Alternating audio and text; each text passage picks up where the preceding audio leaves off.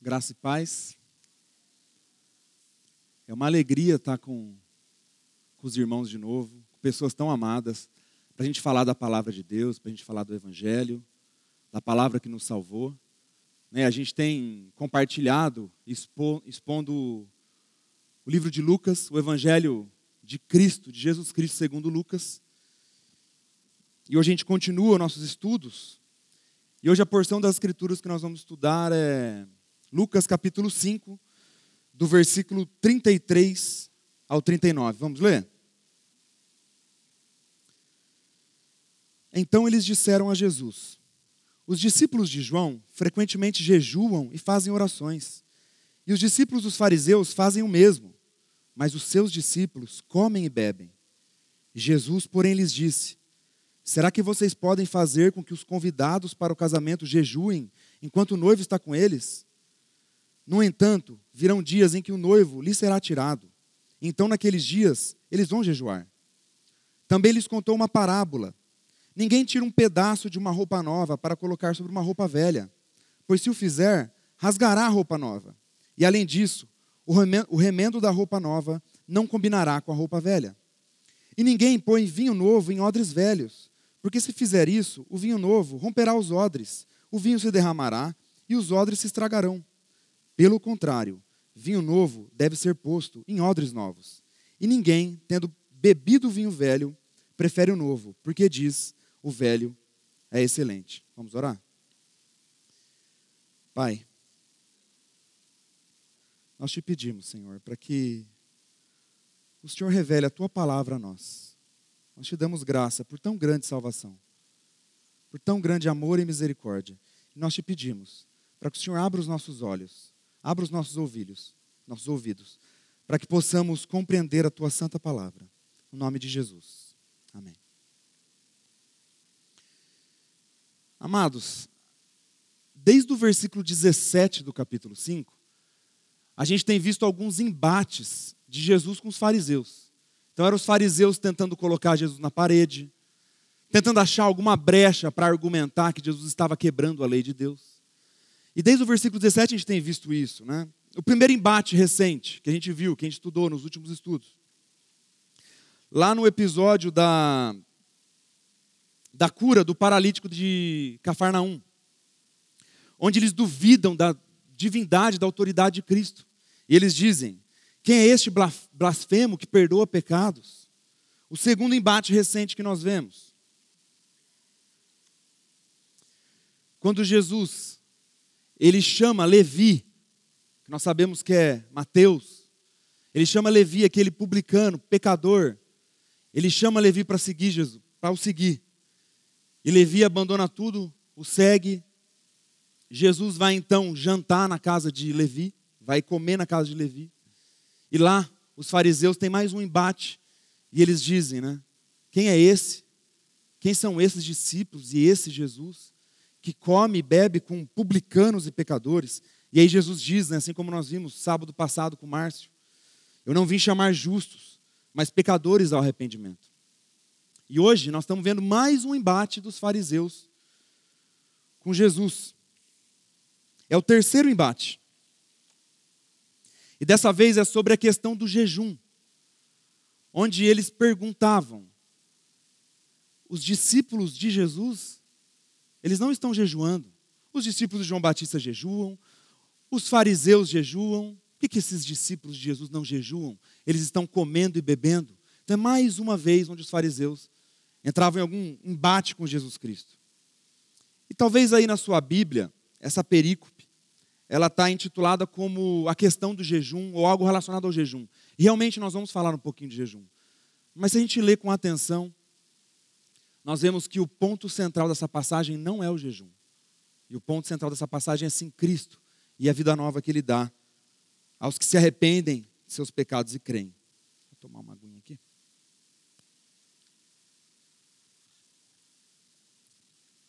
Versículo 33. Então eles disseram a Jesus: Os discípulos de João frequentemente jejuam e fazem orações.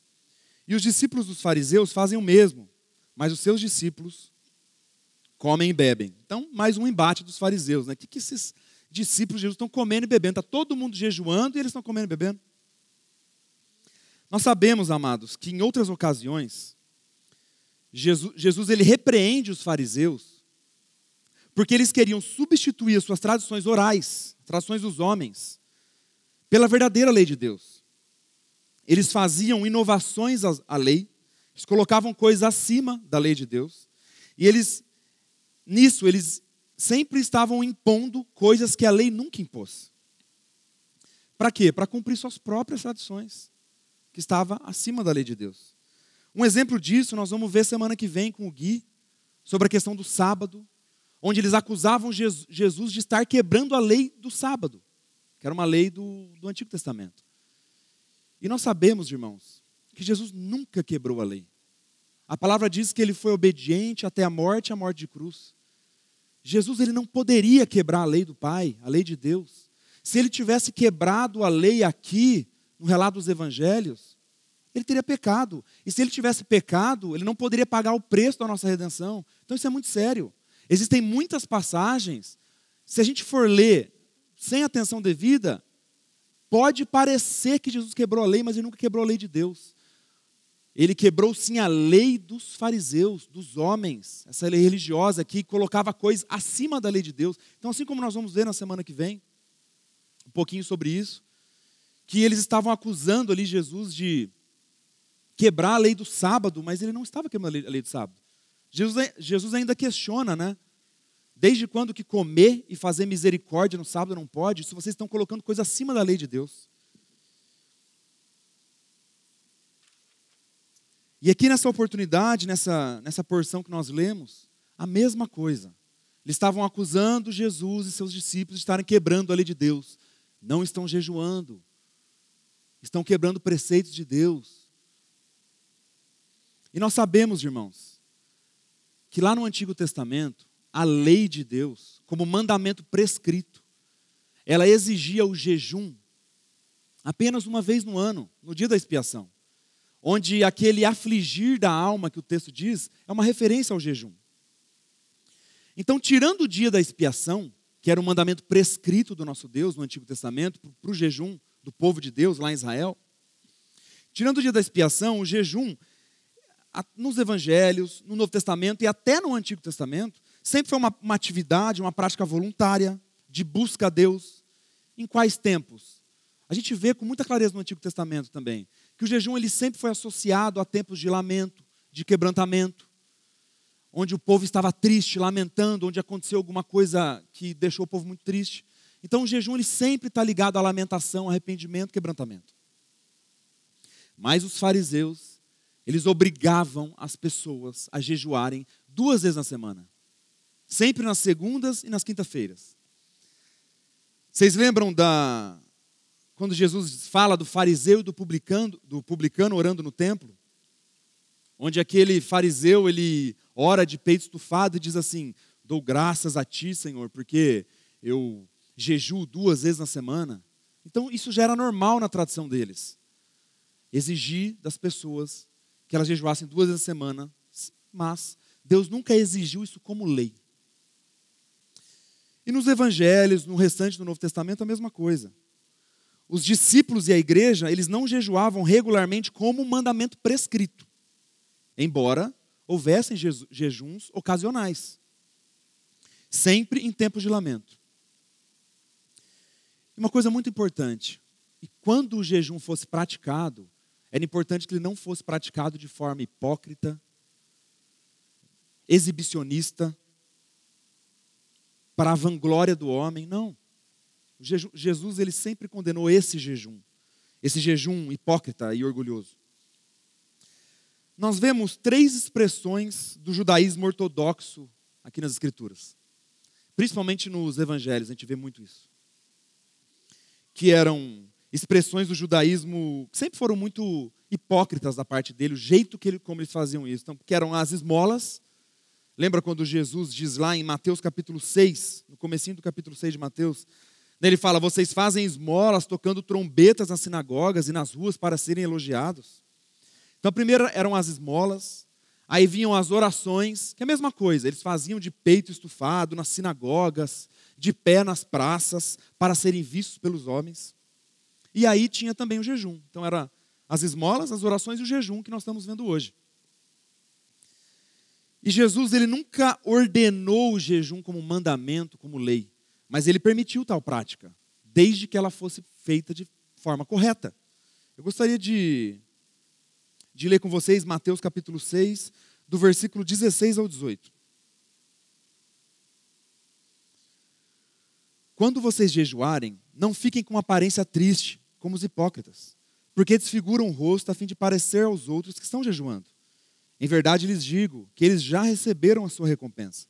Mas você, quando jejuar, unja a cabeça e lave o rosto, a fim de não parecer aos outros que você está jejuando, e sim ao seu pai, em secreto e o seu pai que vem em secreto lhe dará a recompensa. Palavras de Jesus. Palavras do Senhor Jesus. Esse é o jejum bíblico. Então, quando você vê por aí pessoas, que às vezes até sinceras, mas que exibem os seus jejuns, falta uma instrução nisso. Isso é, é muito sério. Eu queria ler também mais uma passagem, porque para a gente ver que esse jejum hipócrita, esse jejum farisaico, religioso, exibicionista, ele não foi só combatido no Novo Testamento por Jesus. Ele também foi combatido no Antigo Testamento. Gostaria de abrir com os irmãos. Profeta Isaías, capítulo 58. Vamos ler do 5 ao 8. Deixa eu abrir na minha Bíblia aqui. Seria este o jejum que escolhi, que num dia só a pessoa se humilhe, inclina sua cabeça como junco, estenda debaixo de si pano de saco e cinza? É isso que vocês chamam de jejum e dia aceitável ao Senhor? Será que não é esse o jejum que escolhi? Que vocês quebrem as correntes da injustiça, desfaçam as ataduras da servidão, deixem livres os oprimidos e acabem com todo tipo de servidão? Será que não é também que vocês repartam o seu pão com os famintos, recolham em casa os pobres desabrigados, vistam os que, os que se encontrarem nus, e não voltem as costas ao seu semelhante? Então a luz de vocês romperá como a luz do alvorecer, e a sua cura brotará sem demora. A justiça irá diante de vocês, e a glória do Senhor será a sua retaguarda. Nós vemos que no Antigo Testamento esse jejum hipócrita também era combatido. Então o que, que o profeta Isaías está dizendo? Está dizendo que não adianta você tirar o dia para o jejum sem uma vida de oração, sem frutos de uma piedade genuína, sem frutos de um arrependimento genuíno. Se você não vai fazer isso com sinceridade diante do Senhor, com devoção a Deus, com tempo de devoção a Deus, junto com o jejum. E nós sabemos que uma vida nova em Cristo, ela não tem espaço para exibição. O nosso ego foi crucificado lá na cruz. E uma vida nova em Cristo não tem espaço, não tem espaço para isso, né? E cuidado. Nós Estamos dando um exemplo aqui do jejum, mas isso não vale só para o jejum. Muitas vezes, nós viemos às reuniões, viemos à comunidade, participamos dos eventos, ouvimos a palavra, até oramos e lemos a Bíblia. Mas que a gente pense, nós temos feito isso de forma ritualística, por algum motivo secundário, para poder se aparecer para as pessoas, que a gente se coloque com sinceridade diante do Senhor.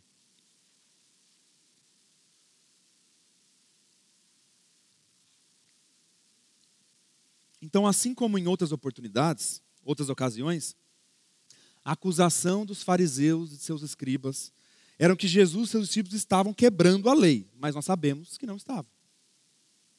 Isso nunca esteve na lei, o jejum como lei duas vezes a semana.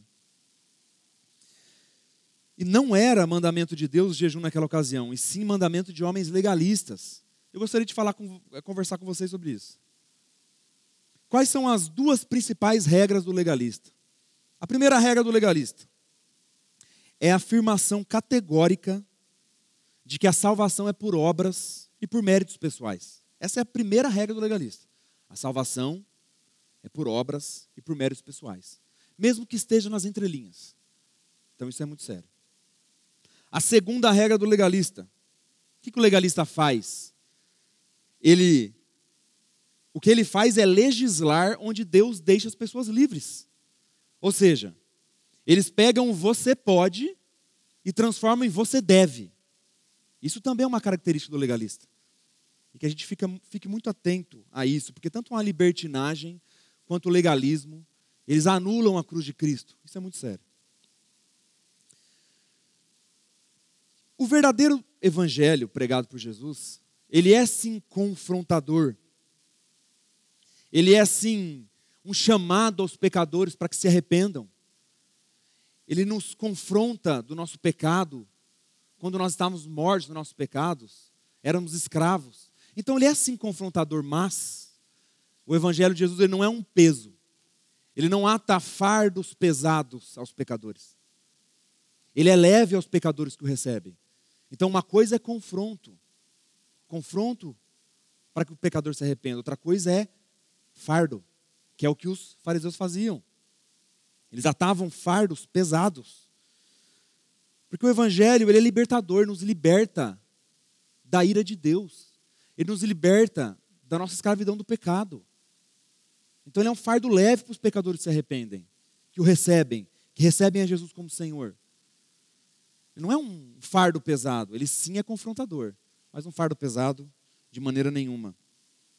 Essa religião, essa tradição oral aqui dos fariseus, eles atavam fardos muito pesados nas pessoas. Eu gostaria de ler com vocês Mateus capítulo 23, do versículo 4 ao 7. Atam fardos pesados, difíceis de carregar, e os põem sobre os ombros dos outros mas eles mesmos nem com o dedo querem movê-los. Praticam todas as suas obras, a fim de serem vistos pelos outros, pois alargam seus filactérios e alongam as franjas das suas capas. Gostam do primeiro lugar nos banquetes e das primeiras cadeiras nas sinagogas, das saudações nas praças e de serem chamados de mestre. Olha a hipocrisia, irmãos. Isso é muito sério. Sempre de maneira hipócrita. E Jesus sempre condenou isso. Eu gostaria de fazer duas observações com os irmãos antes da gente prosseguir para o próximo versículo. A primeira observação. Quando nós combatemos aqui esse jejum exibicionista, orgulhoso, hipócrita, nós não estamos, de maneira nenhuma, combatendo o jejum bíblico, o jejum verdadeiro, o jejum que tem respaldo das Escrituras. O jejum feito de forma correta é uma, é uma prática devocional maravilhosa que infelizmente, infelizmente, eu falo principalmente pelo, pelo meio reformado, infelizmente nós deixamos de lado muitas vezes essa prática devocional do jejum, o jejum bíblico, não o jejum hipócrita. O que, que o jejum bíblico não é? O jejum bíblico não é regime para emagrecer, ele não é sacrifício, ele não é meritório, ele não é autoflagelação e ele não é barganha com Deus. O que, que o jejum bíblico é? Ele é uma prática devocional de você, que você se abstém de alimentos para que você seja nutrido espiritualmente. Quando nós jejuamos, nós entendemos melhor a nossa dependência de Deus, porque a nossa, carne fica fraca. Então, o jejum feito da forma correta nos quebra. A gente fica entendendo melhor a nossa necessidade do Senhor, como nós somos frágeis. Mas, muito importante, o jejum bíblico ele é sempre acompanhado de tempo com Deus, ou seja, oração, leitura da palavra, sempre. Porque o jejum ele ele realmente ele enfraquece a nossa carne. Isso isso faz realmente, irmãos, que a gente tenha uma consciência maior do nosso pecado, da nossa dependência do Senhor. Isso é muito bom, amados. Mas que seja feita da forma correta, sem hipocrisia e sem orgulho para fazer. Então, de forma correta, ele nos quebranta assim, ele nos humilha, e o jejum ele é, é uma bênção, se for praticado conforme as Escrituras. Existe oração e leitura da palavra sem jejum, mas não existe jejum sem tempo de oração e leitura da palavra. Então, que a gente entenda isso. Né? Segunda observação são esses discípulos de João que nós vemos ali no versículo, no versículo 33. Porque assim, ó, essa reação legalista dos fariseus, a gente espera isso dos fariseus. Agora, os discípulos de João Batista, porque os discípulos de João aqui são os discípulos de João Batista. João Batista, que é o precursor de Jesus, a Bíblia diz, aquele que diz: Eis o Cordeiro de Deus que tira o pecado do mundo. A, Bíblia, a palavra de Deus também diz que muitos dos seus discípulos passaram a seguir Jesus.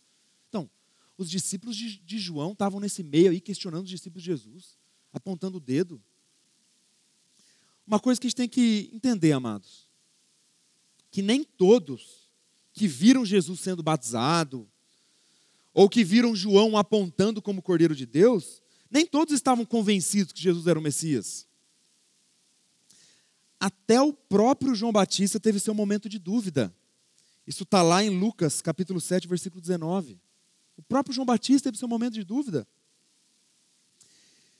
E muitos, eles tiveram o batismo de arrependimento de João Batista, mas não conheciam o Espírito Santo, não conheciam a Cristo.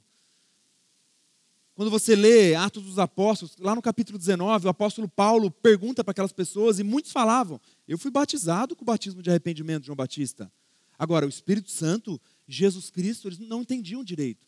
Então é natural que muitas dessas pessoas que não tinham esse discernimento se ligassem aos fariseus. Outra coisa, João Batista ele estava preso nesse momento do nosso texto. Ele estava preso. Ele foi preso porque ele confrontou o pecado de Herodes. Então o ministério de João Batista de apontar Jesus como Messias estava comprometido. Então tem, tem essa questão também para a gente pensar. Muitos desses ditos discípulos de João Batista, então, eles buscavam uma vida piedosa. Piedosa, né? Entre aspas. Eles não entendiam o verdadeiro evangelho. E eles passaram naturalmente, automaticamente, a seguir muitos das, dessa religiosidade dos fariseus. Né? Eles tinham uma visão deturpada sobre o jejum, que nós estamos vendo. Né? Versículo 34 do nosso texto.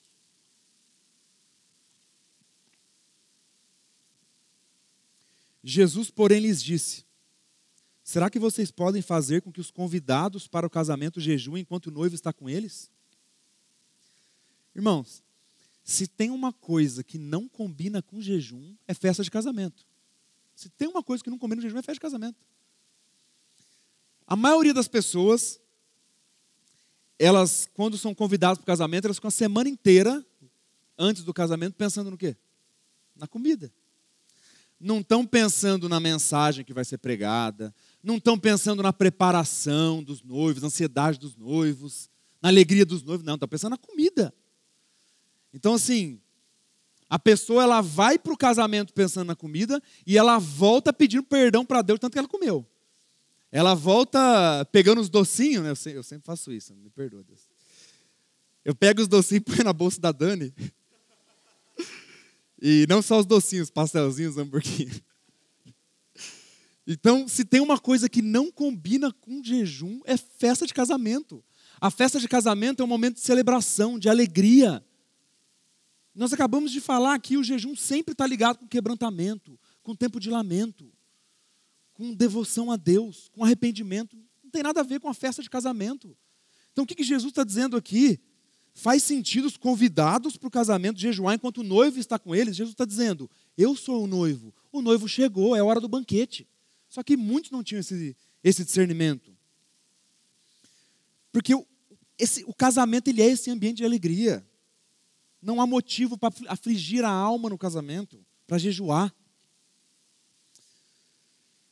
O jejum ele não harmoniza com essa celebração do casamento.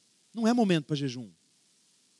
E Jesus diz: Eu sou o noivo, os discípulos estão comigo. Há sentido eles jejuarem agora?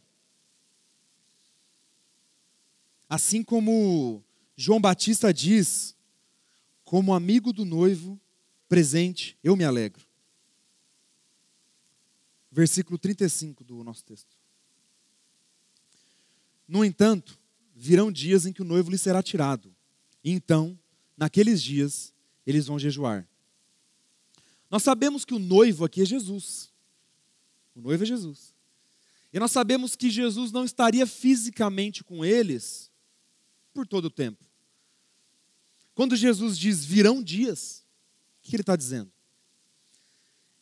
Aqui é Jesus convicto da sua morte. Ele faz uma referência à sua morte de cruz. Então ele sabia que fisicamente ele seria tirado do meio dos discípulos os discípulos eles também não entendiam ainda muito bem essa morte que Jesus haveria de sofrer. Eu gostaria de abrir com vocês Mateus capítulo 16, do versículo 21 e 22. Nós vamos usar o exemplo do apóstolo Pedro para mostrar que os discípulos não tinham um entendimento ainda correto sobre essa morte que Jesus haveria de sofrer. Versículo 21 e 22. Desde esse tempo, Jesus começou a mostrar aos seus discípulos que era necessário que ele fosse para Jerusalém, sofresse muitas coisas nas mãos dos anciãos, dos principais sacerdotes e dos escribas, igual está sofrendo aqui, fosse morto e no terceiro dia ressuscitasse. Então Pedro, chamando-o à parte, começou a repreendê-lo, dizendo: Que Deus não permita, Senhor, isso de modo nenhum irá lhe acontecer. Aqui é um exemplo de um discípulo de Jesus, o apóstolo Pedro, que não entendia com exatidão a morte de Jesus. E Jesus diz: Os noivos estão comigo, é tempo de celebração, mas chegará o dia, virão dias, que o noivo lhe será tirado, e aí sim é momento de jejum, aí sim é momento de tristeza. Quando ele diz, quando Jesus, Jesus diz assim, lá em João capítulo 16, que quando ele fala para os discípulos que ele partiria, que a tristeza encheu o coração dos discípulos. É isso que Jesus está dizendo aqui. Que chegaria um momento adequado para o jejum, mas não seria agora, porque eu estou com os meus discípulos. E quando ele diz naqueles dias, é o tempo entre a sua morte e a sua ressurreição, e também todo o tempo após a sua ascensão ao céu. Né? O apóstolo Paulo diz que os cristãos, isso está lá em 1 Coríntios capítulo 4, versículo 11 ao 13, o apóstolo Paulo diz que os cristãos sofreriam fome, sede, nudez, insulto, perseguição e ódio do mundo por causa do evangelho. Esse era um momento apto para jejum da igreja não um momento em que o noivo estava fisicamente com eles. A última vez, irmãos, nós falamos sobre a rejeição ao verdadeiro evangelho. E é maravilhoso como a sabedoria de Deus encarna, está encarnada em Cristo. Como ele é sábio nas palavras, nos exemplos, nas ilustrações. Naquela oportunidade, Jesus ele usa dois exemplos do Antigo Testamento para poder falar o que ele queria falar com aquelas pessoas. Dessa vez, ele usa duas ilustrações para esses ouvintes. E dessa vez são duas ilustrações de coisas e de costumes que os fariseus, essas pessoas estavam acostumadas, elas conheciam isso, elas estavam familiarizadas. Né? E aí nós entramos no versículo 36. Primeiro exemplo de Jesus. Também lhes contou uma parábola. Ninguém tira um pedaço de uma roupa nova para colocar sobre roupa velha Pois se o fizer, rasgará a roupa nova. E além disso, o remendo da roupa nova não combinará com a roupa velha. Então, vocês imaginam. Você recebe o seu pagamento do mês, seu salário, seu dinheiro do mês. Aí você vai lá para o shopping Catuaí. Está tendo promoção na Zara, você vai lá para a Zara. Aí você compra um conjunto de roupas novas. Aí o que você faz com a roupa nova? Você corta a roupa nova, pega o recorte da roupa nova e coloca num buraco da roupa velha. Não faz sentido nenhum. E além disso, agora você tem vários problemas, né? Pelo menos dois ou três problemas. Primeiro problema, você estragou a roupa nova. Segundo, o recorte da roupa nova não vai combinar com a roupa velha. A roupa velha é desbotada, ela fica de outra cor. Não vai combinar. E mais um problema é quando você lavasse uma encurta mais, outra encurta menos por causa do tempo da roupa. Ia dar problema também, ia rasgar mais ainda a sua roupa. Ou seja, seria pura tolice você estragar uma veste nova para mal remendar uma velha. O que, que Jesus está dizendo aqui? Entendendo tudo que nós falamos até agora sobre essa questão do jejum, sobre essa questão dos fariseus é, colocando Jesus na parede. Jesus está dizendo que o novo caminho da liberdade na salvação em Cristo não deve ser estragado com cerimônias e tradições inúteis dos homens. Ainda que o Novo Testamento esteja intimamente relacionado com o Antigo, como seu cumprimento, aquilo que apontava para Cristo, até escrevi uma frase que é muito importante. Não se pode confundir a sombra com a realidade. Não se pode confundir a sombra com a realidade. O contraste de Jesus aqui é entre o modelo do judaísmo religioso o que eles fizeram com a lei de Deus e toda essa religiosidade com a nova aliança em Cristo. E aqueles homens não, não tinham esse discernimento ainda. O que, Jesus está dizendo? Que esse primeiro modelo, esse modelo judaico, religioso, ele é completamente inadequado à nova aliança. Assim como um recorte de uma roupa nova é inadequado a uma roupa velha. Não faz sentido. Jesus é a veste nova. Ele é a veste nova. Então Jesus ele está dizendo aqui, ele está falando aqui sobre a nova vestimenta do Evangelho. O Evangelho não pode ser remendado. O Evangelho não pode ser adicionado. Não vai servir. Não adianta. Não vai harmonizar. O Evangelho ele é singular. Hoje, até o, o tema que eu escolhi, né, o, é a singularidade do Evangelho. Ele é único. Não adianta você querer misturar, não adianta você querer misturar sua religião. Não adianta. O Evangelho é singular. Ele é único. Ele não, não se faz remendo no Evangelho, não se acrescenta nada ao Evangelho. Amado, só uma observação importante. A roupa velha na ilustração do Senhor Jesus não é o Antigo Testamento em si. Jesus não está simplesmente descartando a lei do Pai, a lei de Deus. Ele nunca fez isso. Não é a lei do Deus eterno. Isso não é a roupa velha. Assim como o apóstolo Paulo diz lá em Romanos capítulo 7, a lei de Deus é santa, justa e boa. E Jesus nunca, nunca contradisse isso. Jesus não está descartando a lei de Deus, e sim o que fizeram com ela. A roupa velha é a religião ritualística, legalista, baseada na tradição regulamentada por homens, que não discerniam que tudo apontava para se cumprir no Cristo, no ungido de Deus.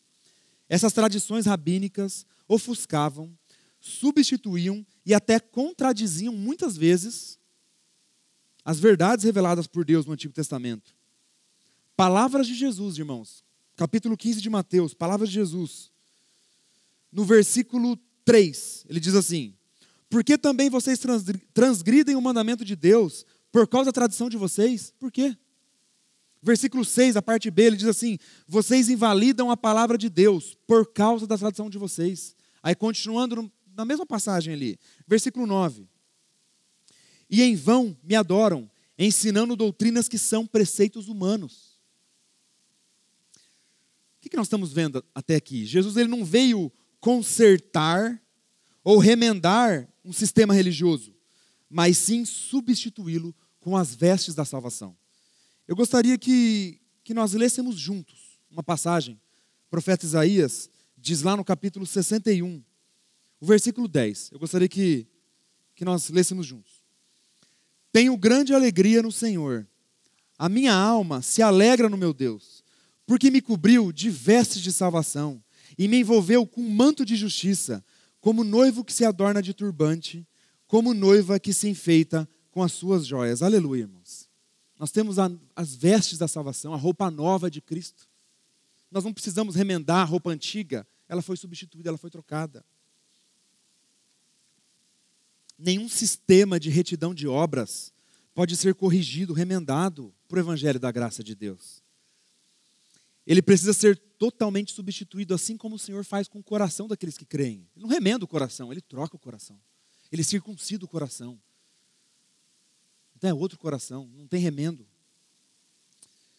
Assim como nós, como nós cantamos aqui hoje, né? Porque ele troca o nosso coração e nos dá uma vida nova.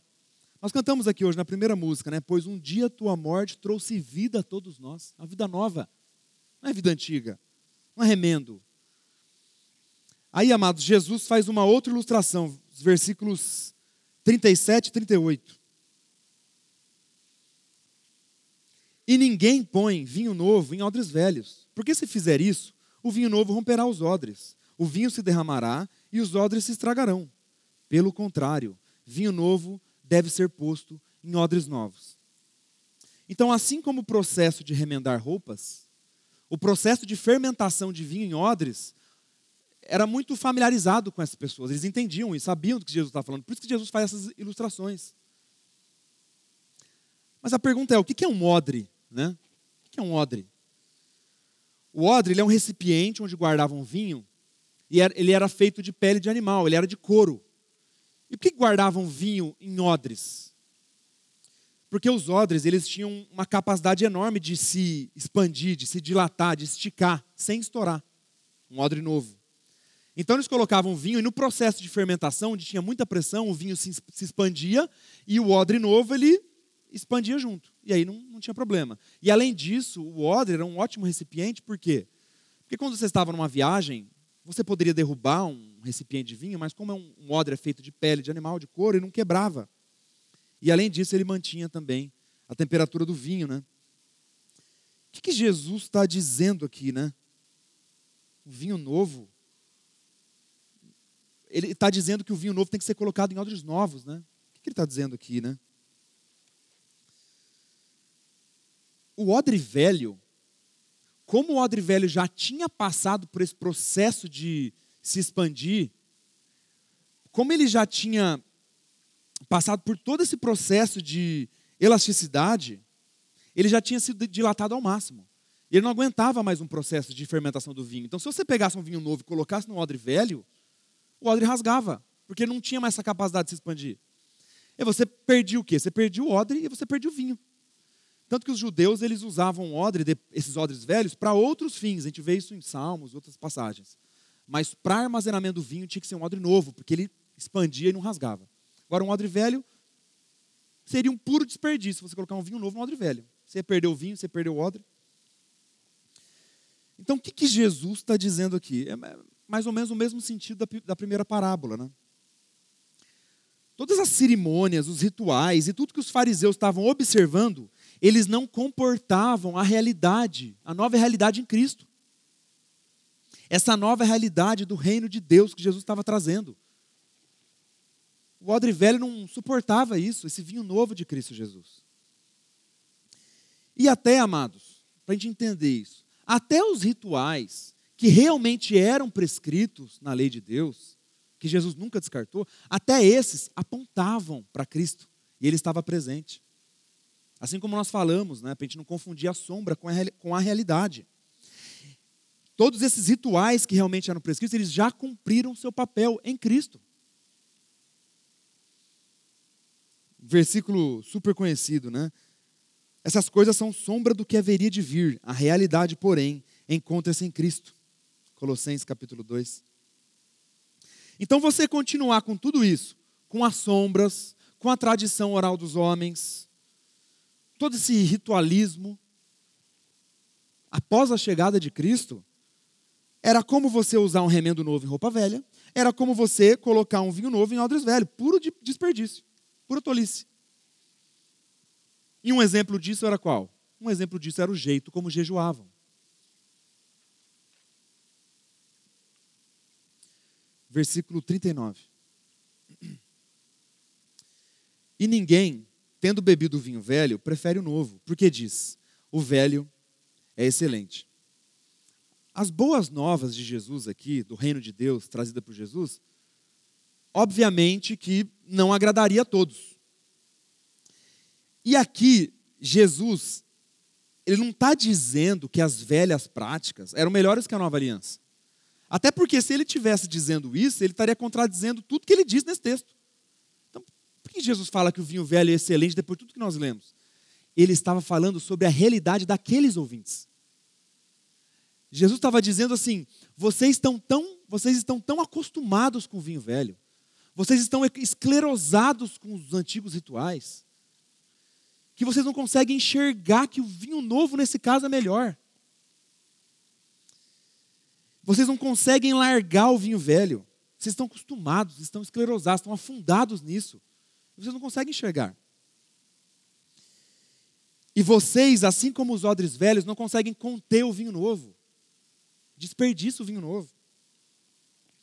Eles nem sequer queriam provar do vinho novo, estavam completamente satisfeitos, se achavam muito santos estavam confortáveis com todo aquele sistema.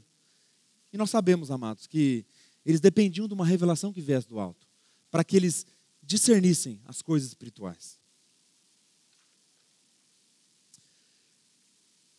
Assim como nós falamos aqui o tempo inteiro, que o legalismo, a, a religiosidade, os velhos rituais, eles não encaixam, não harmonizam na nova vida em Cristo, da mesma forma, irmãos, uma vida de impiedade, uma vida libertina, uma vida mundana, totalmente contrária à vontade de Deus, ela também não harmoniza com a vida nova em Cristo. A vida de Adão, a vida do velho homem não harmoniza, não encaixa, é remendo, é odre velho.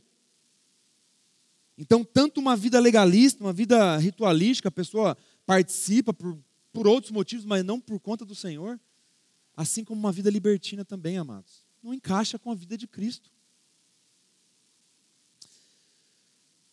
Aí 1 João diz assim: se dissermos que mantemos comunhão com Ele e andarmos nas trevas, mentimos e não praticamos a verdade.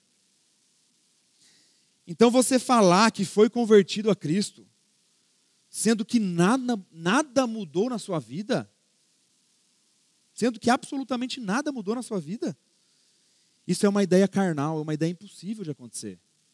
Jesus transforma um pecador. Ele crucifica o nosso velho homem, ele nos dá uma nova vida nele. Cristo habita em nós, amados. Não tem como. Jesus, ele é o vinho novo. Semana passada, o que, que nós vimos com Márcio? Levi, um publicano, miserável, pecador. Sabe, ele era uma, figura totalmente distante da graça de Deus aos olhos humanos. Quando Jesus, de forma eficaz, o chama, o que ele faz? Como resposta ao chamado de Jesus ele abandona tudo e segue a Jesus. Então, essa é uma evidência de um chamado eficaz. Quando Jesus nos chama, quando ele chama um pecador, ele tira o pecador da lama, ele arranca. E aí, uma evidência é quando o pecador responde com a sua nova vida em Cristo. Não responde comprando a salvação ou porque ele tem algum mérito, mérito ou alguma capacidade de salvar, de maneira nenhuma. Mas é uma evidência daquele que nasceu de novo essa nova vida em Cristo.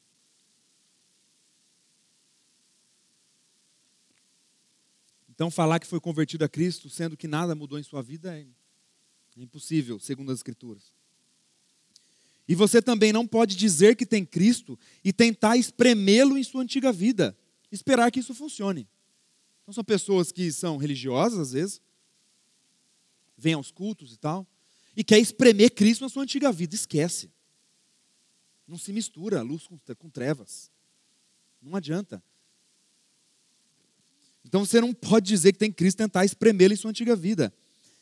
E é impossível receber e aplicar as coisas do reino de Deus a menos que você tenha nascido de novo, que você tenha sido unido a Cristo.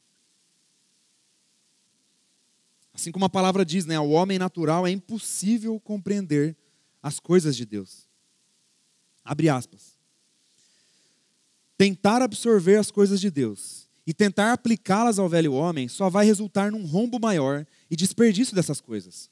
A vida cristã não pode ser armazenada numa estrutura podre e arcaica, porque ela não é um remendo ou uma reforma, e sim algo totalmente novo. Por isso, o velho homem precisa ser crucificado para uma nova vida em Cristo. Amados, eu li esse comentário, estudando esse texto, eu não lembro, eu esqueci de anotar de quem que foi, eu não, não lembro mais, não achei mais mas eu, eu anotei essa frase de algum comentarista. Um versículo bem conhecido aqui. Assim que se alguém está em Cristo, nova criatura é. As coisas velhas já passaram, eis que tudo se fez novo. Não se harmoniza a vida antiga, a vida de impiedade, vida legalista, vida de Adão com a vida de Cristo. É impossível. É impossível essa tentativa humana, carnal, de tentar aperfeiçoar a nossa antiga vida, tentar aperfeiçoar o nosso velho homem. Só tem um jeito, que não vem de nós, que é dom de Deus, que é o verdadeiro evangelho. É o único jeito. E que verdadeiro evangelho é esse? É que nós estávamos mortos em nossos delitos e pecados, justamente condenados, justamente condenados por Deus.